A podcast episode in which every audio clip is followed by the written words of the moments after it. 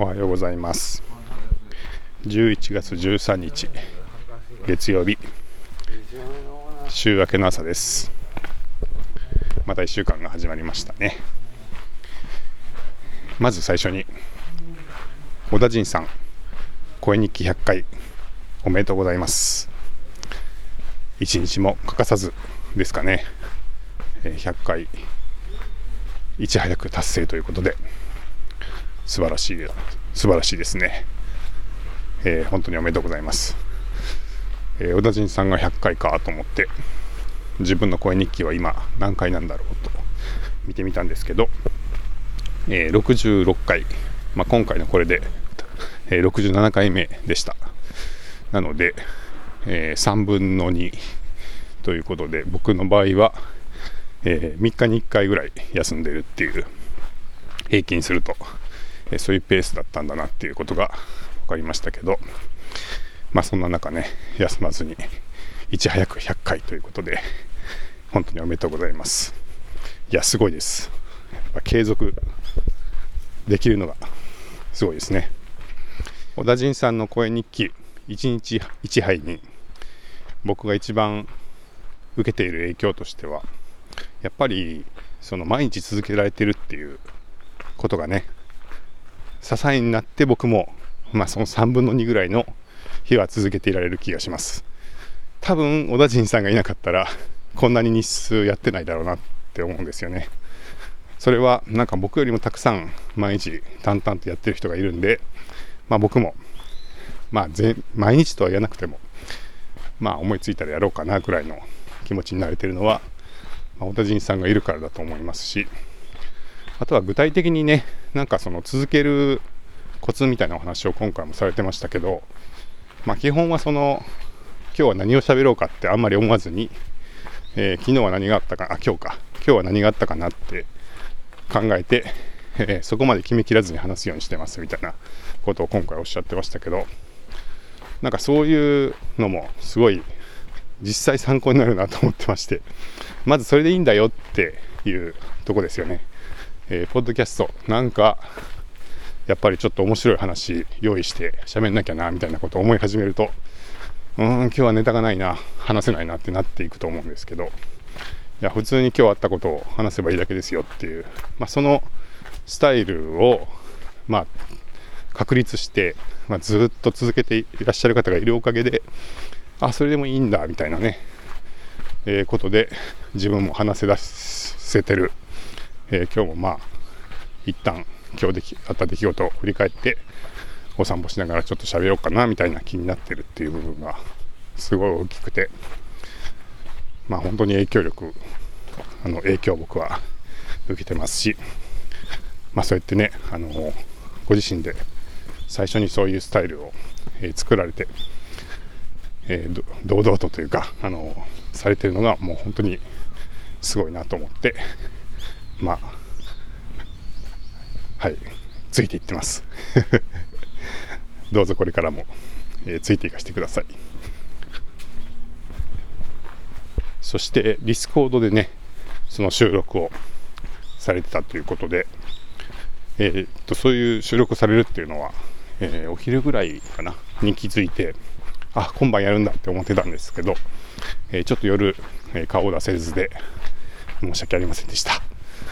いや、ちょっと聞きたかったです。すいません。はい。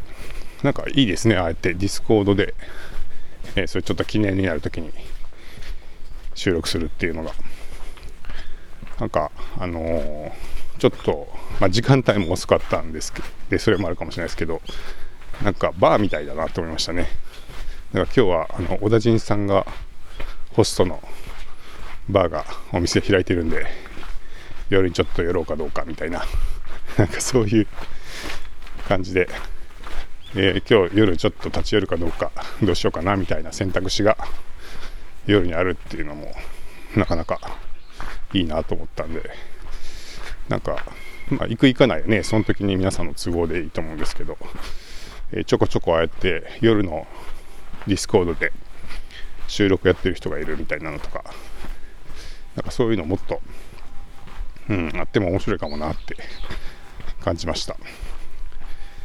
あとはまああれですねその聞いてる方の声とかも取れる方法とかあると面白いかもっていう、えー、確かヒロヒロシさんでしたっけ？なんかどうやって収録してるんですかみたいな話を、えー、されてましたけどなんかうまく他の参加者の方の話とかもちょこっと入ったりするのもなんか面白いのかもしれないですけどね。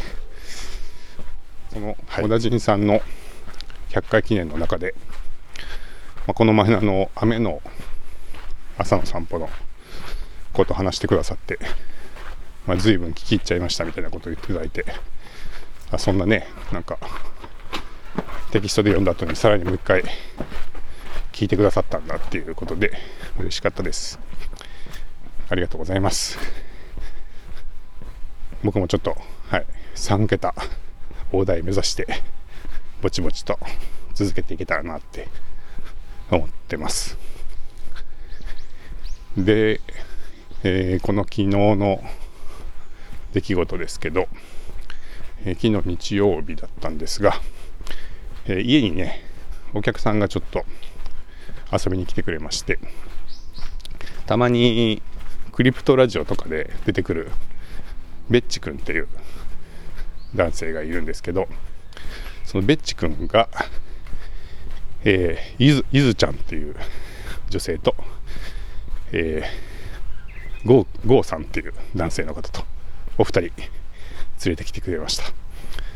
でちょっと家でねお茶を飲みながら話してるっていう午後だったんですけど、えー、なんとですね、えー、まあ、 LISTEN 的なサプライズトピックとしては、えー、このゆずちゃん、えー、かつかつて、えー、Apple Podcast で、えー、総合ランキングで日本全体の2位まで行ったことがあるっていうポッドキャスターさんだったっていうことが分かりまして、えー、そもそも、えー、ポッドキャスターポッドキャストをやってること自体知らなかったんですけれども、マジかっていう、ね、あのー、一度この前、あの、いぶきステーションで、スポーツカテゴリーで、一瞬1位まで行きましたみたいなことがあって喜んでたんですけどその時で、えー、総合だと93位かなんかでまあ100位入ってはすごいとか言って喜んでたんですけどなんと全体の2位って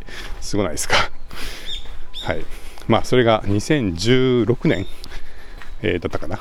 まあちょっと前のことだったんで、まあ、そのことはまだポッドキャストも少なかったんでだったんでって、まあ、おっしゃってましたけどにしてもね 相互にいてっていう、えー、そんな方だったっていうことが分かってマジかって言って、まあ、早速ちょっとそのポッドキャストを聞いたりしてたんですけど名前がニャニャニャラジオっていう ニャニャニャラジオっていう名前で、えー、まあそのゆずさんっていうのは大手 IT, IT 企業で、まあ、ソフトウェアエンジニアをされてるっていう職業ですけども、えー、まあ女性のね、えー、エンジニアさんって結構珍しいんででかつそういうまあシリコンバレーの IT 大手で仕事をされてるみたいなところもあってでなのに話が面白いみたいなねところで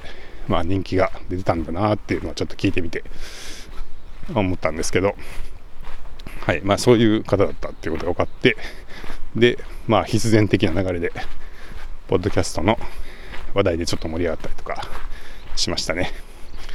なんかリスの話とかしてたらあのニャニャニャラジオ復活させようかなみたいな話をされてたんでもしかしたらまた聞けるようになるのかもしれないです。楽しみですね。はい。そしてもう一方郷さん。ですけどえー、っと彼は今、えー、京都で深夜喫茶っていう、えー、夜に開く喫茶店をまあ100万遍の近くでえー、経営経営というか運営をされててでまあそこは結構軌道に乗ってきてでさらに大きな、まあ、イベントとかもできるようなお店を京都の街中に出そうとしているっていうお話を教えてもらいまして、えー、タモンっていうねあの名前らしくてもう店はまだ物件も決まってないんですけど、えーお店の名前はタモン、まあ、多く聞くって書いてタモンっていうらしいんですけど、えーなんかそういう名前のがもうすでに決まっているお店をこれから開こうとしているっていうことでちょっとねいろいろそのお店の構想なんかを聞かせてもらいました。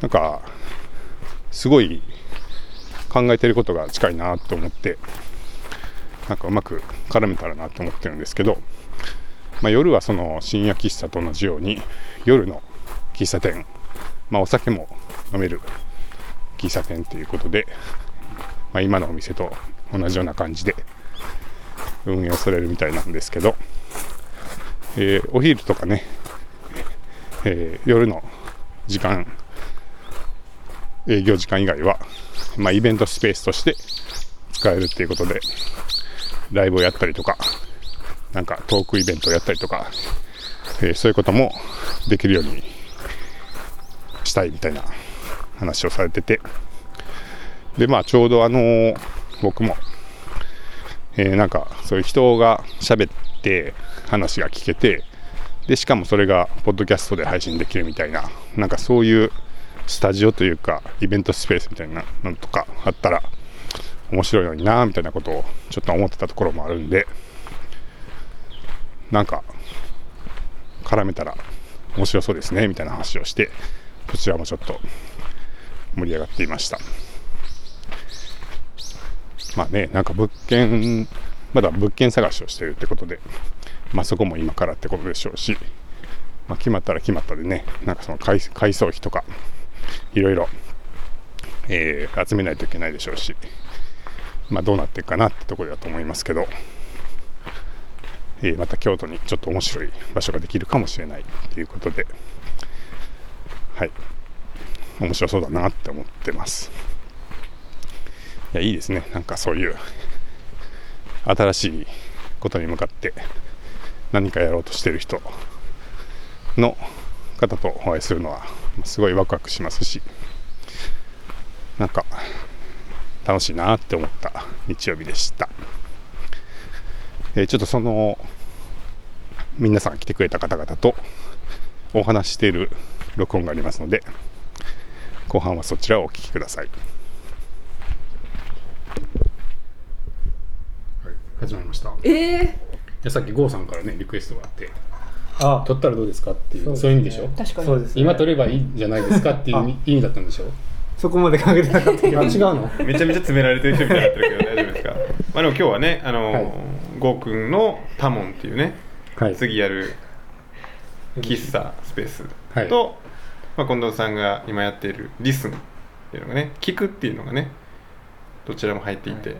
そしてあのニャニャニャラジオのゆずちんです。おお お久しぶりです。これ伝説あのこれあのゆずちんってなる人あのゆず結構いるんですよいやそんなにいないと思う。でもものすごいたまになんかすごい熱量の DM が届く時があるんですよ。えー。なんフォアフかァンあの時にすごい救われてましたみたいな。い言ってくれる女女の子ねいつも。作ってたの？いやそのつもりはなかった。でも確かに結構心理的なかローの生の部分を出すようにっていうのはうんめっちゃ思ってたんで、えー。でもそう嬉しいうのはやっぱりあれだよね。そのなんかインクルーシブデザインじゃないけど、うん。その個人の本当の気持ちを発露させると、うんそれってそれに悩んでる人のうん。ところにダイレクトにこう届く結果それが一番近くかったりするんだよね。分がこう吐露していくことっていうのがね、うん。そのトロがみんなできないわけじゃん。いろんな社会性の器じゃないわ、そのなんていうかな。かぶり物かぶってたり、うん。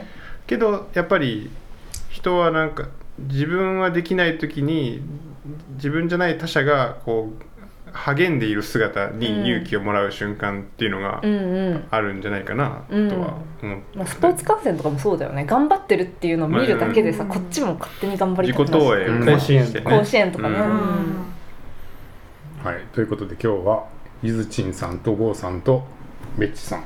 はいはい遊びに来てくれてます。よろしくお願いしまます。豪華ゲストですね。急に始まったす郷さんもちょっとあんまり喋ってないんじゃないですか？うん。あ5です。喋り下手やから違う方が始める5です。あれ？世代が。じゃーんジャパン。そんな豪華？わからなかったちゃんと億千万。いやうるさいうるさい。ちゃんと自己紹介して。そうなんです。聞きづらいからちゃんと自己紹介して。えー、と京都であの新新新っていう深夜喫茶をやってるんですけどこれからもう少しなんかイベイベントとかもできるような2号店を作ろうと思ってて、うん。そういうのをお話相談させていただいてるんですけどそのいろいろ店でもこういうでとこタモンって店なんですけど多くを聞くでそこでいろんなその空間に満ちていく音とかかすかな声とかそういうのをいろいろなんか耳を傾けられる場所になったらなと思っててそそこでなんか起きてきた声とか音とか会話とかこういうのをこうやって今撮ってなんか発信したりとかみんなと共有したりっていう可能性もあるんじゃないかっていうのを今近藤さんに伺って勉強中で す。素晴らしい。テスト配信中。えーいいですよね。でそれを受けて近藤さんどうですか？なんで回してんの。めっちゃ MC 分かりづらいじゃんゲストが回したら分かりづらい いや多分いい面白いんじゃないですか。ありがとうございます。よかったやん、ゴーくん。い。やなんか喋れる場所が欲しかったんですけどなかなか目処が立ってなかったんで、うん。のまさに。乗っかったらいいかもってぜひ気がしてきた。乗っかって、ぜひ乗っかってもらって。買ってください、ぜひ。うんうんリッスンスタジオ作りたいって言ってたけどなかなめっかな。うんちゃいいじゃん。って本当に物あ件を探してて、ね、何個かな？何個か見に行った見にもんね行ってうん。あそうなんやっていうか見に行ったところで普段の運営誰がやるのっていう、まあね、確かに。逆にその場の運営ってそんななんかね片手間にできないじゃないですか。うん。そうそうそうそうまさにでも場の運営をやりたいんだもんね。そうですね。ううんん。深夜喫で茶という場所を作りたいんだよね。場所があればうん。使い方は無限なので、うん、うん。かもいいかもな。なすごい需要がそうそう。思った感じだしマッチしたよ。マッチしたあの家賃は一緒なんで、うん。ややりたいことやればやるだけまああの収益が、まあトントンくらいになるかなみたいうんうんうん なややりたいですね。おう。うん。やりましょうやりましょう。ポッドキャスト私もまたやりたいね、うん。すごい有名ポッドキャスターだった。有名じゃないんですよ。まだポッドキャストが流行いやいやいや。流行る前日本の総合ンランキングで2位までいった。ギリギリそうそうそう。トップチャートを駆け上がった時期すがある。ごいですよ、ね、7年前にねすごい。駆け上がった。伝説の。駆け上がれない人が大半だから、うん。駆け上がったっていう。そうやね。全体で2位はすごいですよ。山口百みたいなもう数年間トップで。急に引退した。桃江ちゃんね。マイク置いてきたからね。うん。置いてきた。置いてきた。置いてきた。いやもうそうそう。もう一回もう一回もう一回持ち上げなあかんなこれは。再びという。ずっとでもラジオをやりたかったんですよ私は。やりたくてラジオのパーソナリティになりたいっていううん。夢がずっとあってで？もなんででしょうね。でもうち父親がもともと落語家やってたっていうことがあったんで えなんかそういう喋るプロ職業プロのプロやん。喋る職業にすごい憧れがあって。話か、うんそう。でもでだから待ってたんですよオファーを。ずっと。学生の頃から、誰から 誰か。いや分かだからそれで気づいた。あ誰からも来ないやん これ。っていうことに気づいて。親からってこと？いやわかんない。誰かから、うん、そろそろ話してくださいそう喋りが上手くなれば誰かからそろそろこの枠どうですか？みたいな。あその SOS をニャニャラジオで発信してたんやえてか自分が始めちゃえばうん。なれるやんっやっていう、そうそうそうそう。なんそれでニャニニャニャラジオをやってたんでうんちなみにあれニャニャニャラジオなんですかなんかちょっとナンセンスなものにすごい惹かれるところがあってニャニャニャそうでも猫が好きっていうのともうすごいくだらない一応理由もあるんですけど、うんニャニャニャっていう作品が昔あって好きなへえ「ドキドキクラブ」っていうすごい好きなアーティストがいて「ニャニャニャ」っていう作品があってそれから撮ってるんですけど、うん。どどうでもいいですどうでもいいです。これあガガガスペシャルみたいなあそうそうまあまあそういうことででいいです、そういうことで、すなるほど。わからなかった。っていうね。まあでも人があれですよね。その何かを想像するっていうのはやっぱねいいじゃないですか。なんでちょいちょいまとめるの仕切り始めるの。ちょっと鬱陶しいベッチちょっといちょっうっとうしいって言われてツッコミが入っていやもう羨ましいなと思う。すごい感情2位はすごいな。え再生数とかどれぐらいいくの？いやでも再生数はそこまでだったと思うんですよね。なんか正確な数字覚えてないですけどでも本当やってて一番その聞いてくれてる人が多かったのが2017年とか18年とかなんで。そんな前にやってたんですね。そうだから今からもうだから5年以上前なんでまだポッドキャストブーム日本のポッドキャストはまだブームになる前っていう感じやったからそれで余計でしょうね。集まったんでしょうね。女の子が普通にやってるポッドキャストっていうのがレアだったから、うん。へえ。か英会話とかそそっち系のイメージやったの？ポッドキャストそうあ確かにね確かに勉強するためのみたいな、確かにうんねワールドニュース聞く、うんそうそうそうそう。そう確かに。普通のねそういう Vlog 的なオーディオログ的なのはまだなかったからねあんまり、確かに。うん。そうそうで編集しないで出してたんでほとんど。うん。なんでそれも楽だったんですよね。あーなんか動画だとやっぱ大変じゃないですか。確かに確かに。オーディオは結構すぐ取って出しできるんで、うん。それが楽だったかな、うん。うん復活あるんですか？復活ちょっとしねせっかくこのポッドキャストの今流れがね多聞と LISTEN から来てるんで やろうかな。おおちょっと。ねいいやん。ねせっかくやからちょっともうちょっと喋ろうかな、うん。まあ内容はまあ変わらず大したことないですけどちょっとやっていこうかなと、うん。ね今ちょっとモチベいただきました、熱烈な DM が。確 かにね。一人はいると思うや思うよ。あの子たちの中の一人は。多分まだ待ってると思う。一人くらい待ってると思うよ。そうちょっとやります。ゆずちはでもね女性をエンパワーメントするっていうのそうそうそうそれがまあライ私フワークでもあるそうそうもともとでも、いいやん。うん、始めたきっかけもそのテクノロジー界隈にいる不可視化された女性たちっていうのを、まあ一人が可視化されるだけでも違うだろうっていう、うんある種のエンパワーメントっていうのももともとの裏テーマとしてはあったんで、まあ、それは確かにまたやってもいいかもね、ううんんまあ、エンジニアなんですよ。すいません。ちゃんと自己紹介してないんですけど。そうソフトウェアエンジニアで 女性が少ないっていうのをずっと問題意識抱えてやってるんで、うん。っていう話やね、いいですね。それはどうするんですか？復活するとしたら。ニャニャニャで。にゃにゃにゃでやろうかな。せっかくあのまだ登録してくれてる人が多分数少ないですけどいるんでせっかくなんでちょっとまたそこを復活させる形で。6年ぶりのそうやね。ライフアップデートがてかまず今京都に住んでるんでちょっとその辺からいろいろ。あ確かうに、ん。とか今あの週4で働いてるんですよ私。パあ週4ートタイムで。はい。パートタイムパートタイムビッグテックで働いてるんですけどパートタイムで週ビッグテッ4、クね。はいビッグテックで。ちょっと一応伏せるみたいな。別に 伏せてないんですけどオープンソースなんで私のコード全部オープンなんですけど。はい。しあの水曜休みでへ週4でえ働いてたりいろいろちょっと特殊な働き方してるんで。なんで週4にしてるんですか？なんかなんか女性のその人生を考えた時に例えば妊娠したいとか子供が欲しいとか思った時にそっからってかなり子供にデディケートする例えば5年10年とか始まる急に始まってしまう、うん。って考えた時にそこまでのなんていうか一人の時間ってめっちゃ貴重だなって思ってで仕事をしていない時間を増やしたいと思ったんですよね、うんその今の時期に。っていうのでちょっとやりたいこと、まあ、ちょっと文章を書いたりするのも好きなんで、うんその辺もちょっと書こうっていうことであの、うん週3いや週3休みっていうことにしてみました、へえなんか書いてるんですか？じわじわね、じわじわ。じわじわ。これはまた次回次回 また別の機会に。ニャニャララジオのねニャニャラジオ。あここから先はニャニャニャラジオ。あーいいっすね。誘導お願いしあーますいいっすね。ちょっと皆さん。はいリンクもね、はい。リンクもお願いします。誘導お願いします。すごい。じゃあ、はい、日本ランキング2位までいったニャニャニャラジオがあニャニャラジオがあそうですね。が復活する。復活する。復活するかもしれない。っ復活前夜です。ていう。ちょっとやっていきましょう、もうタモンの話もっとしなそうですね。どのなんかね京都でイベントスペース兼そうですね。喫茶？夜はカフェバーで、はい。それ以外の時間をイベントスペースとか、うん。そうですね。いろいろ音楽ライブとかワークショップとか展示会とか講演会とか。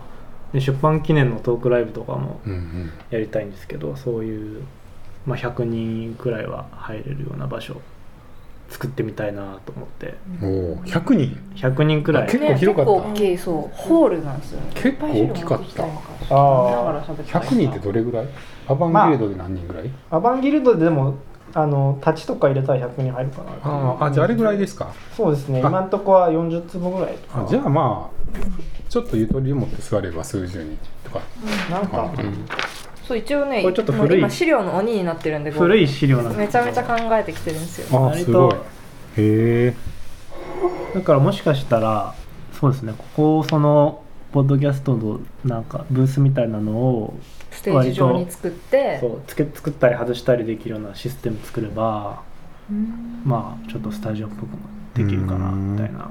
ここは客席にもできるってことですよね。そうですねここもイベントの時は全部動かして、うんうんカフェの、ま、間取りを変えてとうん。か、椅子だけにするってことだ椅子でよね、バーって並べとか、そういうので公開収録とかもできたらいいよね。すね。うん。すごい。この間取り図は物件がないのにこれはね前の物件で考えてああ一応その取られちゃった。ああ元のやつを一応ベースに考えてるんですね。へえいやーすごいですね。っていうのがじゃあ今は物件探し中。そうですね。でエリアとしては京都の京都の真ん中辺。真ん中の方。に、はい。町、河原町近辺。うんうん。を探してると、うん、そうでもすごい。2人ともまだお越しになってないんですけど深夜喫茶新進シーンはもう全然違うお店なんですよ、はい。めっちゃちっちゃいし、うんどっちかというと隠れ家みたいな。隠れ家みたいな感じだからそんでいうとすごいビッグチェンジだよね全然違うものをやろうとしてるっていう、ちょっと地下から上がってこようかと、うん。地上へ、すごい大きく出る感じですうね、ん、そうですね、もうバカになって。おお超過になって。恐れ知らずやから。そう。頭のイメージを外して飛び込んでいくと、資本主義社会の中へ違う。大丈夫なのか？心配やそれ。なるほど。はい。陸に上がろうかと。深海魚が。